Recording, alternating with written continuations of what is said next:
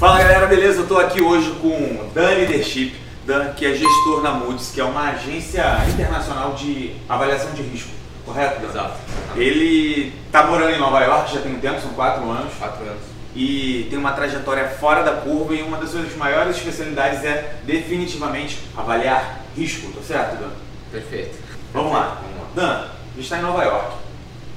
É a capital do mundo, né, cara? A grande verdade, Nova York é a capital do mundo. A, a Roma dos dias atuais. É, a Roma dos dias atuais.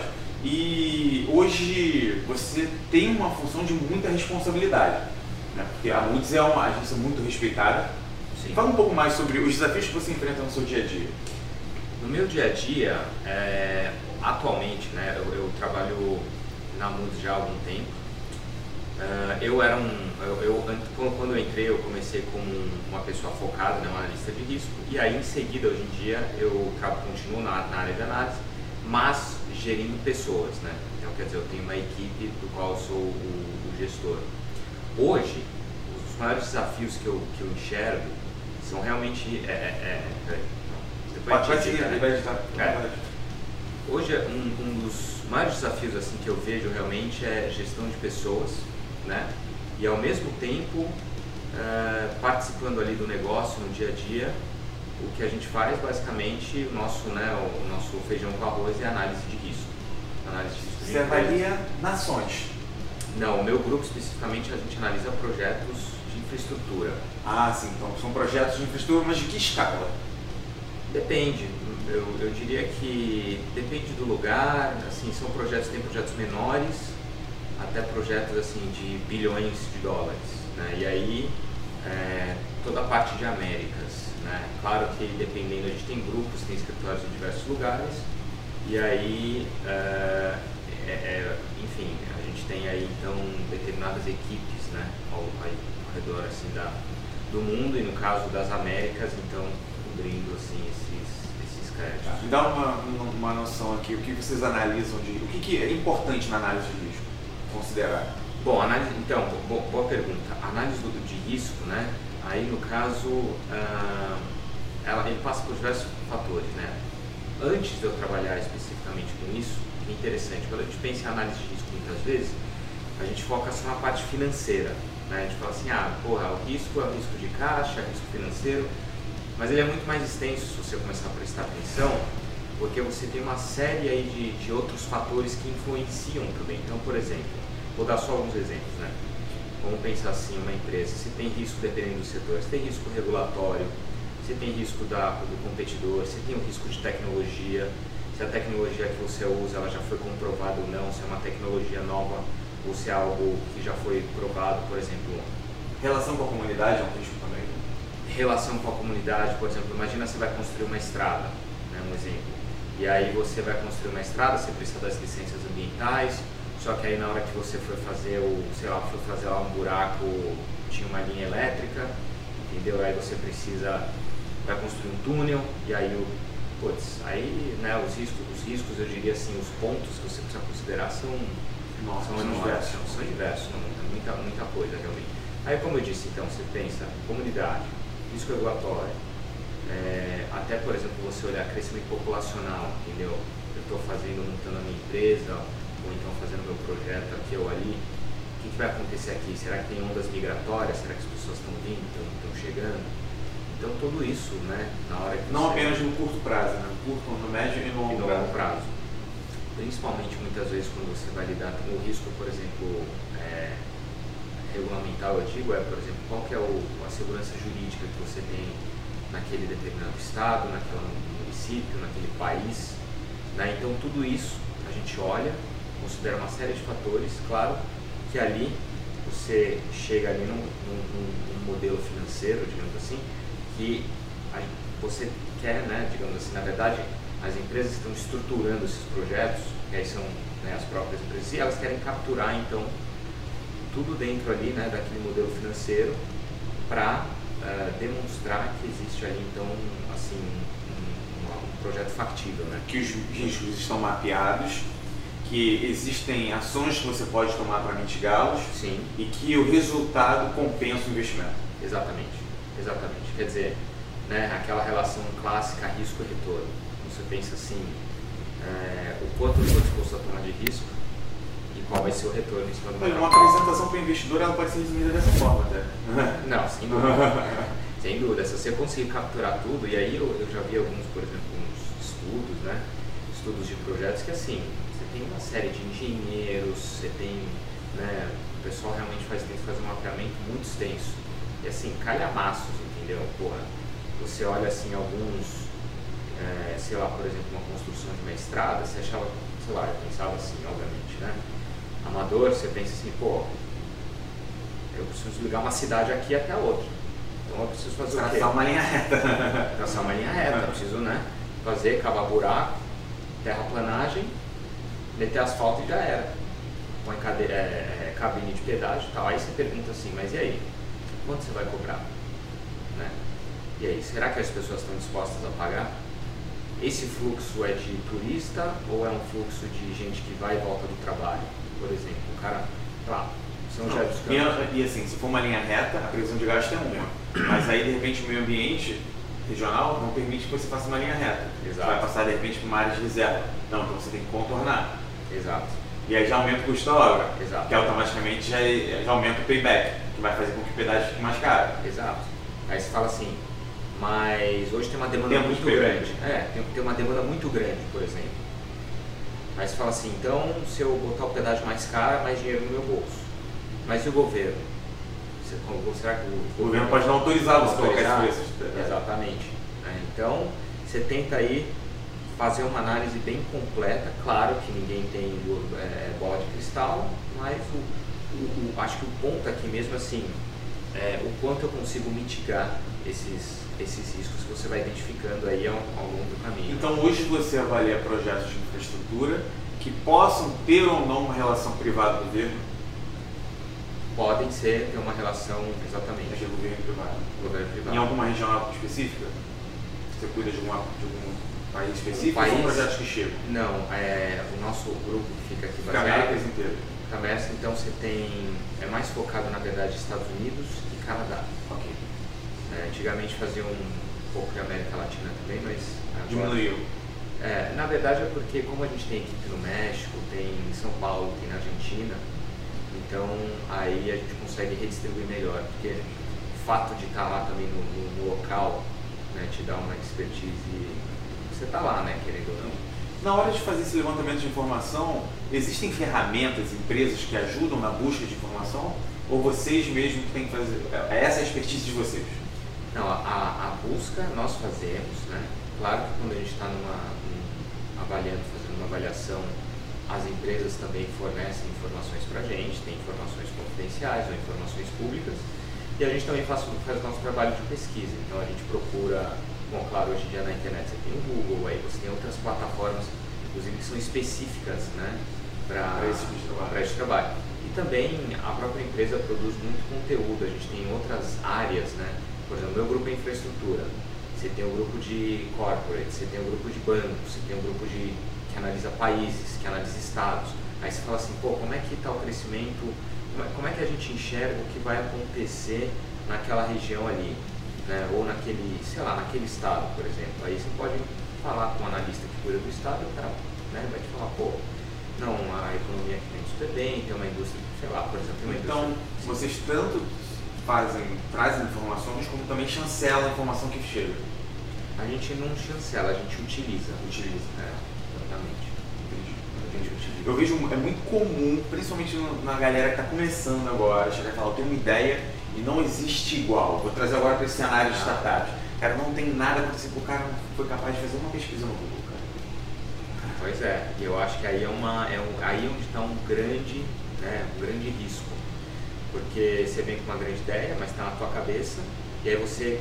Né, existem alguns, a gente chama assim de bias em inglês, né, alguns, digamos assim, desvios comportamentais, que esse é um deles, por exemplo. Né, você não vai atrás para não correr o risco de Encontrar. é, é, não, não encontrar, mas assim, você não quer correr o risco de perder essa ideia, ou de, de ver que essa ideia é uma porcaria, entendeu? Ou então, por exemplo, você só busca coisas que confirmem a sua. Então, deveria até mudar lá no seu Facebook, porque no Facebook ainda tem essa função, mudar o status de relacionamento, que você definitivamente se apaixonou pela ideia, né? Exato. Casou. definitivamente se apaixonou pela ideia. É. Você só busca informações que comprovam o que você está falando é. e toma até cuidado na hora de fazer pesquisas para não acabar caindo na, na página de um concorrente. Exato. Então, isso é um risco enorme e eu quero deixar claro, isso é um risco enorme para o negócio e é um, e é um fato que você vai passar uma, uma imagem de amador para qualquer pessoa que tenha um mínimo de conhecimento sobre, sobre o segmento. Né? Falar que não tem um competidor é, é uma ilusão. Talvez você, talvez não, você provavelmente não está pesquisando certo, não está pesquisando bem.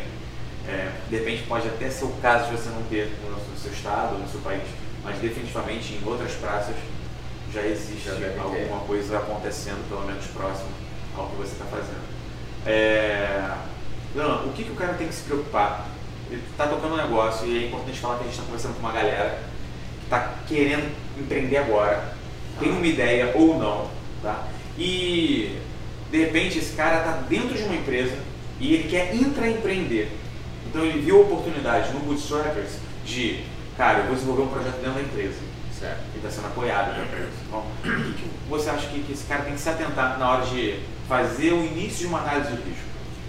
Pesquisar concorrente? É, pesquisar, eu, eu acho que em primeiro lugar você tem que ter uma. Você precisa. Acho, acho que a característica, assim, uma primeira é uma questão de sinceridade e honestidade. Honestidade como? Imagina o seguinte: você pega a tua ideia, sabe, por exemplo, o stand de tirol, põe a tua ideia ali. E aí você vai ter que né, olhar e falar o seguinte: porra, Onde é que está o furo? Advogado do diabo. Exatamente. Você vai ser o seu advogado do diabo, ou você pode pegar uma pessoa muitas vezes de confiança, alguém, você fala, olha, eu tenho essa ideia, me ajuda aqui a, a gente, sabe, e aliás você tem alguns modelos né, de administração, o mais assim, básico de você é aquela análise SWOT, né? Uhum. Quer dizer, é, as, seus pontos fortes, os pontos fracos, as oportunidades uh, e as ameaças, né? Então, e a análise SWOT, assim, por mais simplista que ela seja, ela é utilizada por diversas corporações. Né? É, porque se você olhar, se você prestar atenção, né, o que acontece? É, você consegue capturar ali os problemas de dentro, né, suas fraquezas, suas forças e as coisas de fora, que são as oportunidades e as ameaças. Tem um outro, um outro, um outro jeito que eu, que, eu, que eu aprendi, que aliás eu passei uma temporada em Harvard, que é até foi lá onde eu aprendi, que é um modelo que ele fala, chama-se modelo de congruência, né? Sem querer entrar muito claro nessa questão técnica, mas acho, acho interessante. Congruência não no sentido de igualdade, mas no sentido de equilíbrio. Que eles falam que, que o modelo diz o seguinte: você tem a parte de é, o trabalho técnico, né? Que você também precisa na hora que você fizer a sua análise né, de risco, você vai olhar assim: eu tenho a parte técnica, eu sei fazer o que eu estou me propondo pô, eu tive uma ideia aí e tal, mas eu sei fazer, você precisa ser honesto, né? Você tem então as suas os normas e regulamentos, e aí você pode olhar seja dentro ou fora, você fala assim, pô, vou criar um, um remédio. Puta, mas aí você tem a aprovação da Anvisa, é não sei o que, você tem que fazer teste, certo? E aí tem a parte de pessoas e a cultura né, da empresa. Então, essas coisas elas precisam estar equilibradas. Porque se você tiver falta de pessoas, né, você pode ter muito bem definido o que fazer, né, o seu mercado e a cultura. Só que se não tiver pessoas, você não faz. Uhum. Se a cultura for uma droga, a empresa provavelmente você está perdendo dinheiro, né? Porque vai ter um turnover alto de gente, né? Você está indo para cá, você acha que está indo para cá. Existem alguns modelos, inclusive, que partem do princípio de que a rotatividade é uma característica do meu negócio, então sendo uma característica, eu já coloco ela como um risco, já trato um plano de ação, ao invés de tentar resolver. McDonald's, por exemplo, uhum. primeiro emprego de todo mundo, Sim. o cara sabe que ele vai entrar, vai ficar três meses aqui. Então, uma das coisas do McDonald's é, cara, eu não posso perder muito tempo treinando esse cara.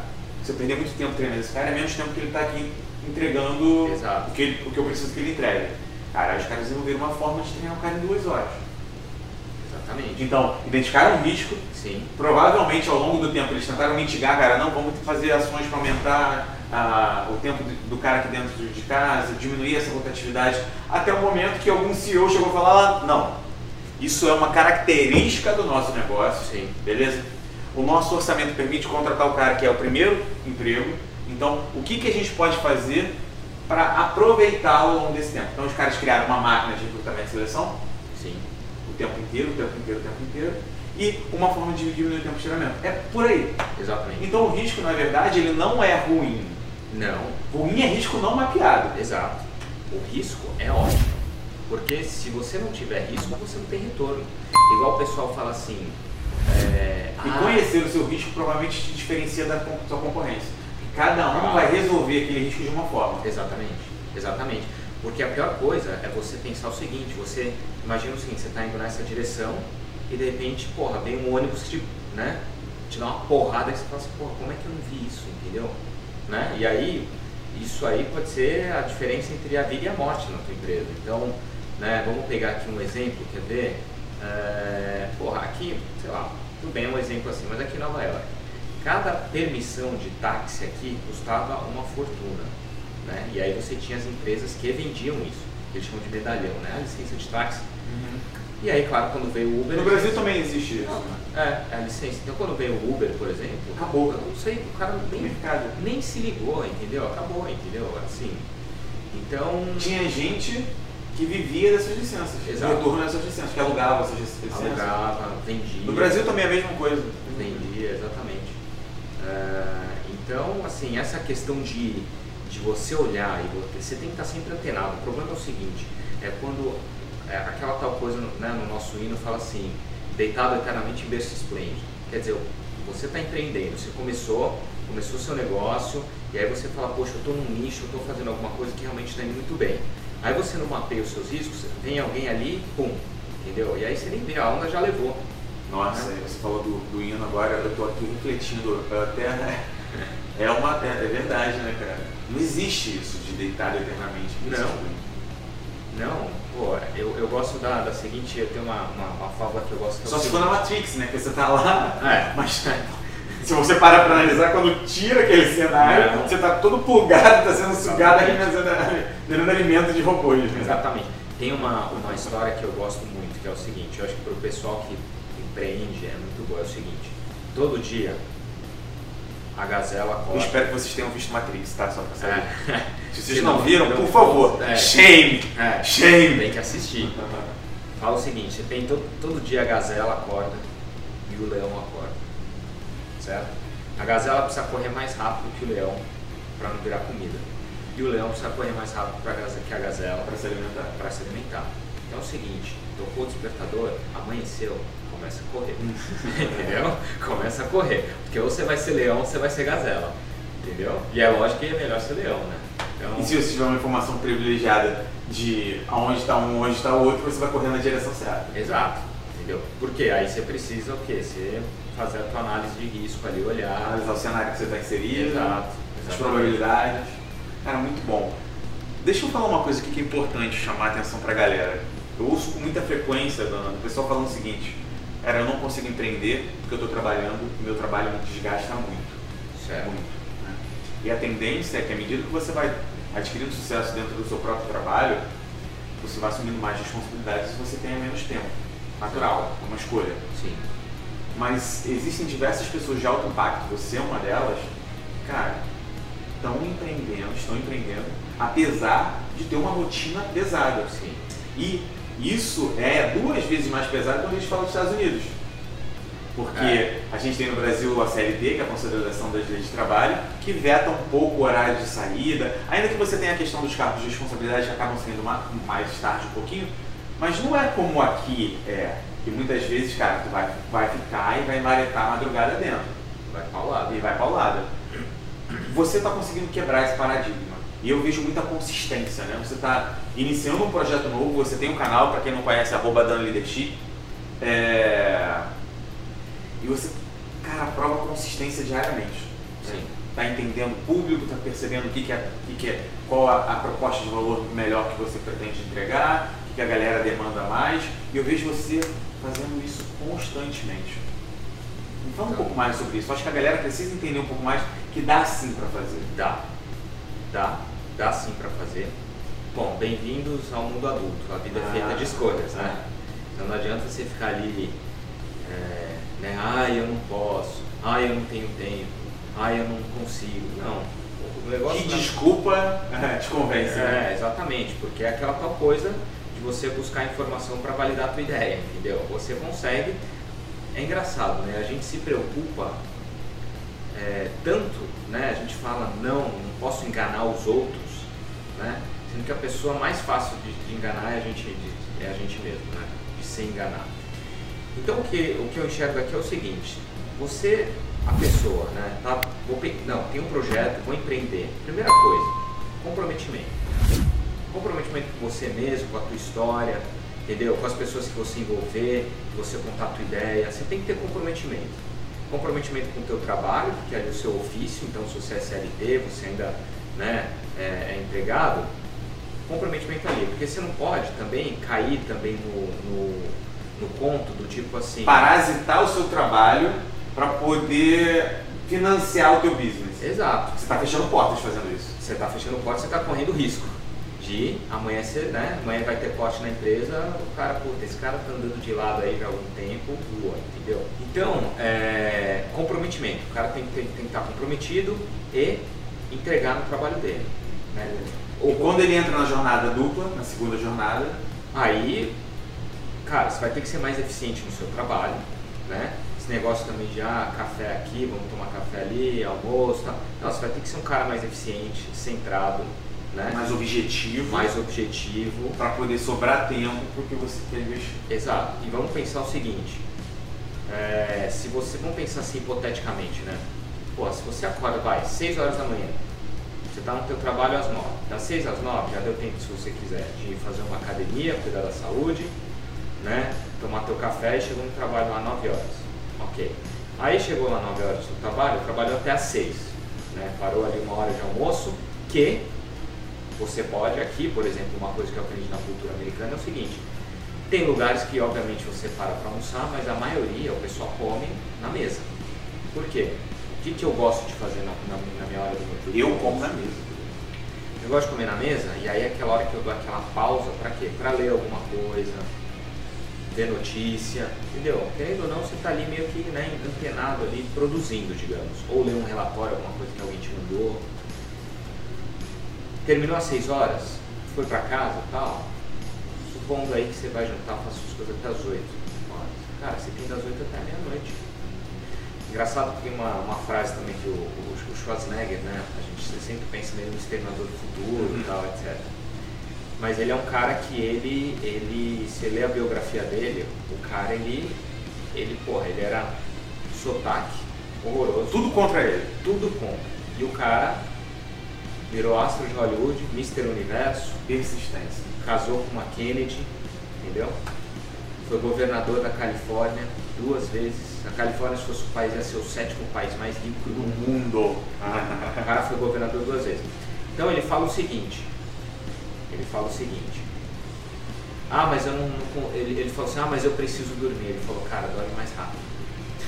entendeu? O cara falou, dorme mais rápido, entendeu? E ele fala uns princípios. É, eu estou testando uns hacks de sono. Eu, cara, eu tive muito problema com sono na minha, na minha adolescência, né? Aí no início da minha fase adulta também, eu tinha uma necessidade de dormir mais, descansar mais. E ao longo do tempo hoje eu descobri que eu, eu na verdade dormia mal. Então Ah. daí a minha necessidade de dormir mais. Mas só acho que o hack que mudou a minha vida, que mudou a minha vida, é, foi entender o ciclo do sono. São Tá. ciclos de uma hora e meia, uma hora e meia. Uma hora e meia, uma hora e meia. Eu descobri isso muito recentemente, porque até pouco tempo atrás, é, a minha alternativa era acordar e eu acordava cansado, mas tinha que acordar. Sim. Então dormia 4, 3 horas, às vezes não dormia, 2 horas, às vezes 6, dias bons. Então quando eu comecei a entender que o ciclo do sono é feito de uma hora e meia, uma hora e meia, eu falei, cara, se eu dormir três, não, eu não tenho que dormir duas. Tem que dormir uma hora e meia ou três. Sim, Eu não tenho que dormir 5 horas, eu tenho que dormir 4 horas e meia ou 6. sim. Cara, quando eu peguei isso, mudou a minha vida. Porque todas as vezes que eu precisei acordar, eu acordava bem, no final do ciclo do sono. E aí eu me lembrava nas vezes que eu tinha que acordar, sei lá, que eu tinha até mais tempo de sono, cara, mas eu acordava no meio do ciclo do sono, então eu acordava cansado. Cansado. Pra mim foi um hack que mudou minha vida, então já fica com esse hack aí de graça. É, e, e ainda o pessoal tem uma tendência assim, o cara já fala assim, eu acordo 6 horas. Aí supondo que o ciclo do sono acabou 5 e 20. Aí o cara fala, não, não são 6 horas, eu vou dormir de novo. Aí, Aí- ferrou, aí- ferrou. Vai acordar morto às 6 horas. Quem entrou na, acordou na metade do ciclo. Exato, acordou quebrado. Então, é, mas eu vou te falar assim, Bruno, é, mesmo assim, dá tempo. Você dormir então, quando você vai, vamos dormir, vai, que seja 7 horas, tem gente que fala, não, não dá, meu. tá bom, dá. Dá para você empreender e trabalhar. É o teu negócio, comprometimento, é foco. Precisa ser eficiente, ter um planejamento bem feito, entrar no modo de execução e entregar. Foco e entregar, executar. Eu acho que a gente, no geral, passa muito tempo pensando. Ainda mais se você, né, no meu caso, trabalha com risco. O risco você fica lá pensando, né? Reflexão, né? Nunca, nunca você vai, né, vai, vai chegar ou na ideia perfeita, ou mapear todos os riscos. Até porque daqui a um minuto os riscos são outros Uhum. Entendeu? Então, é, fica aquela tal coisa. Como é que você vai realmente aprender? Bota a cara. Bota a cara, executa, faça. Porque a informação vai ser muito mais verídica, né? Vai. Tá quentinha a informação, né? Feedback é na hora. Vai. Não tem uma ideia que resista ao contato com o primeiro cliente. Exato. Aliás, eu tenho. É, é- é- é engraçado que você falou isso, eu não tenho a resistir ao primeiro contato com o cliente.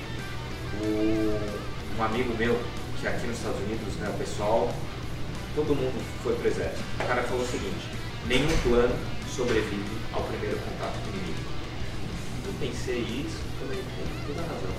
Pode ter o melhor plano, melhor execução. E tem um plano lá de lá também, né? Exato, exatamente. Então, quer dizer, é ali, tem que executar. Eu acho que existe uma coisa chamada é, análises parálises, né, em inglês, que é a parálise de tanta análise. O cara fica analisando tanto, Paralisia, é, é, como é? Tem um nome pra isso também, é paralisia paralisia. de análise. De análise, coisa acho que é isso. Exatamente. né?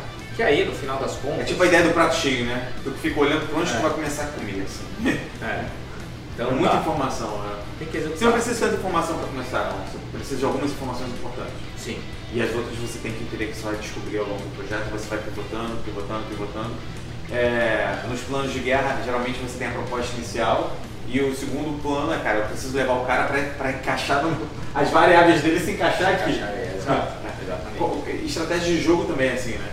Aí Você, Sei, quando você, é, você tem algumas estratégias de jogo de luta também, Ah. é, cara, eu preciso levar o cara pra cá, que aqui eu sei o que fazer. Sim, Aqui eu sei o que fazer. E tem uma outra coisa engraçada, que a gente, para você não ficar paralisado, como é que eu muitas vezes analiso né, é, na, na minha vida pessoal, tem o seguinte, eu olho o macro, você olha o micro. Só que o macro são aquelas, aqueles pontos que ali são os cruciais. Então, trazendo um pouco assim para a questão financeira, você né, você tem, por exemplo, os caras que fazem análise fundamentalista, por exemplo, que ele tenta lá achar o preço de uma ação, certo? Uhum. Né? Só que o que acontece? Você pode ir numa, numa granularidade, né? Muito, muito, muito ali pequena, específica, no micro, certo? Só que as variáveis, muitas vezes assim, elas estão nas contas maiores das né, O impacto, né? O impacto está nas contas maiores. Exato, é o que? É receita, é o custo do cara, entendeu? E às vezes a gente fica, se para pensando assim, fazendo aquela economia de palito, sabe? O cara fala assim, porra, meu lucro, sei lá, caiu hoje, ou minhas despesas estão mais altas, entendeu? É, eu viajo sempre de primeira classe, mas hoje eu vou cortar na empresa o cafezinho. Porra, É o que a gente está vivendo um pouco na Previdência, né? Todo mundo querendo atacar a Previdência lá e esquecendo também das, das grandes aposentadorias. né? Não é o que mexe o ponteiro, essa expressão é muito boa, assim, é o que, que mexe a agulha, né? Imagina o ponteiro do carro, o que, que mexe? Então você tem que focar nisso, focar nos grandes. E aí, claro, questão de delegar, se você estiver empreendendo, é importante depois delegar, enfim. É, mas voltando, desculpa, eu acho que até eu falo, falo bastante, essa questão de empreender ainda estando no trabalho, dá, funciona. Como analista de risco, eu diria, o seguinte, cuidado na hora de você virar chave. Né? Tem um momento de transição, né? Exato. Aqui vai crescendo, aqui a, a, a tua estabilidade ainda vem daqui, mas aqui está crescendo, crescendo, crescendo. Chega um momento que você provavelmente vai ter que tomar decisão. Vai ter que tomar uma decisão. É como o carro está acelerando, né? Vai, Exato. vai fazer barulho. Na hora que você vai decolar um avião, né, você tem duas ou três partes na hora que, que ele está na pista acelerando, que é assim, a primeira parte, quando ele passa, acho que é V1 ou V2, O V1 ele ainda pode abortar decolagem. Passou do V2, cara, você tem que levantar essa porta. Entendeu? Então você tem que ficar ali atento também na tua vida, né? Onde é que você colocou. E agora eu vou te, agora eu vou te comprometer. O que, que você considera na hora de fazer a sua virada de chave? O que eu considero? É. Olha, o que eu considero é o seguinte, primeiro é, é a questão de potencial, então o poten, potencial do negócio. Né? Eu penso assim, pô, qual é o potencial do negócio? Será que realmente aqui existe uma oportunidade? Potencial no sentido de oportunidade? De oportunidade. E como, como e você de crescimento. tem oportunidade? E de crescimento. Como? Bom, é... O, que, que, é, o que, que é o teu... O que, que você olha assim? Não, beleza, tem oportunidade. Primeiro, eu acho muito importante você testar o mercado. Não adianta a gente pensar assim, é, nunca ganhou um real, nunca ganhou um puto com um produto que você tem ali entendeu? Mas você fez ali um negócio maravilhoso e não botou para testar. O cara não tem uma ideia e não testou. Fez um produto legal, não testou, tem que testar, primeiro. Enxergar ali também, você pensar assim, porra, quem vai ser meu cliente? O que, que eu estou resolvendo? A gente tem também aquela coisa de, quando eu, eu penso assim, de pensar no dinheiro. Você tem que ver qual é a dor do teu cliente, o que, que você está resolvendo, quantas pessoas, qual é o tamanho do mercado. Né? Então, uh, eu colocarei isso para enxergar. Isso, isso, eu isso você usa para você? Para mim, exato. Qual a oportunidade, qual o potencial? Tá, qual a oportunidade, qual o potencial, beleza. Por é... exemplo, vou dar um exemplo que aconteceu comigo. É, eu tive uma empresa de óculos escuros. Eu trazia óculos escuros da China. E aí é, eu, eu, mandava customizar. Então você entrava num site, gastei barra. Boa Fala galera, então, a gente mudou de quadro, tinha uma geladeira lá fazendo um barulho, o ar-condicionado começou a fazer um barulho também e tem que priorizar pela qualidade do áudio. E esse cara tem essa vista aqui da sala e do quarto, então não tinha como eu não vim aqui e aproveitar para a gente fazer o fechamento, levando esse assunto para um lado mais pessoal. Então vou te provocar agora, vamos lá, vou te provocar. Você está trabalhando e empreendendo, está começando uma nova jornada empreendendo, está ali na fase de análise, análise tem sido bem consistente, por sinal, eu acompanho. Uh, o que, que você considera, o que, que você analisa na hora de tomar essa decisão? Sabe, continuar com o seu business, escalar o seu business até o momento que você tem que tomar aquela decisão de diminuir a intensidade de um e migrar para o outro. Uhum. É, o que, que você considera? Isso. O que, que você está olhando constantemente? Quais são os seus KPIs? O que eu estou olhando constantemente, em primeiro lugar, é assim, é o foco. Hoje, é, a primeira coisa que me vem à cabeça é a questão do foco. Foco assim no sentido, bom, já que eu estou empreendendo aqui, para qual é o caminho que isso aqui está tá indo? Né? Ou melhor, qual o caminho que eu estou levando o meu negócio? Uhum. Então esse é o, esse é o primeiro ponto que eu, que eu uh, começo a pensar. Questão de potencial também. Qual é o potencial do mercado? Qual é a dor do meu cliente? O que, que eu posso fazer? Quais são meus próximos passos? é muito importante, principalmente quem empreende, ter uma estratégia. Você precisa ter uma estratégia e aí você ter aquele o que a gente chama daquele roadmap, né? Aquela, aquela, aquela sua trajetória ali. Que é, o planeja, que, é, que é a execução da estratégia. Exato, planejamento e você precisa também não só o que, mas como fazer. Isso precisa né, saber, não é só pensar assim, ah, eu estou olhando só lá na frente. Não, é tudo uma escada, né? um passo a passo. Então o que eu olho hoje, é, Bruno, é o seguinte, é, em relação ao que eu estou empreendendo no trabalho. Né? O meu foco hoje, assim, é, não é questão para não comprometer, não, brincadeira. Uhum. É, o meu foco hoje está no trabalho, só que eu estou olhando aqui então exatamente qual é o potencial que eu tenho com né? o canal, por exemplo. Com o canal, exatamente. Qual é o potencial de mercado, qual é o potencial de faturamento, qual é o meu planejamento. Então, vai chegar uma hora, obviamente, que eu vou ter que pensar assim, ou eu aumento, ou eu escalo, né? Ou vai ficar uma coisa, o que a gente fala assim, um side gig, né? Uma uhum. coisa, um empreendimento menor, porque eu estou aqui no meu trabalho, no meu, que a gente fala Então hoje o momento que você está vivendo é, você entende um pouco o potencial, acho que você entende bem o potencial Sim. que existe para o canal, você está validando qual o conteúdo, qual a abordagem, quem é o público-alvo. Perfeito. Então vai validar produto, eu acho que você está na fase de desenhar produto, né? Sim. E aí, uma vez que você lança o produto, você entende performance e por aí vai. Exato. E volta para né, aquela tal coisa. Você é, volta e reanalisa de novo. Não no sentido, mas no sentido assim, tá bom, esse produto saiu, é, as pessoas gostaram. Por exemplo, é eu, o build, measure, learn. Né? Exato. E aí você tem que refazer isso, né? Então, hoje eu faço lives todos os dias, né? Só que eu fui testando, eu pensei assim, pô, será que eu faço lives entrevistas ou eu faço as lives é, só, só com conteúdo? Será que eu falo teórico ou do exemplo? Será que eu falo mais formal ou informal? E aí vai testando, testando. É isso que eu, né, é isso que eu tenho feito, vai testando, testando, testando. E claro que ninguém vive diário, né? Uhum. Então, é, a análise que eu faço é, bom, quais seriam as minhas as fontes de receita? Quais são é, aqui, quais são os produtos ou a validade que eles têm? Porque, obviamente, você fica... E lógico, o próprio, o próprio, a própria construção do produto, ela vem oriunda das demandas que surgem através das lives, da interação com o teu público-alvo e por aí vai. Sim, que é aquela tal coisa. Se eu tivesse parado pensando assim, bom, eu vou pensar assim no meu produto, vai ser uma live que vai ser um espetáculo, cara, eu ia estar na estaca zero. Então, ok, bota a cara lá, fala, faz acontecer, testa o produto, veja, se não é, não tem engajamento, não tem pessoas, não tem. É, é de fato um foco. Na, então, assim, empreender, olha o que eu estou pensando aqui, na verdade é uma trajetória. É uma busca pelo produto que seja vendável, escalável, replicável.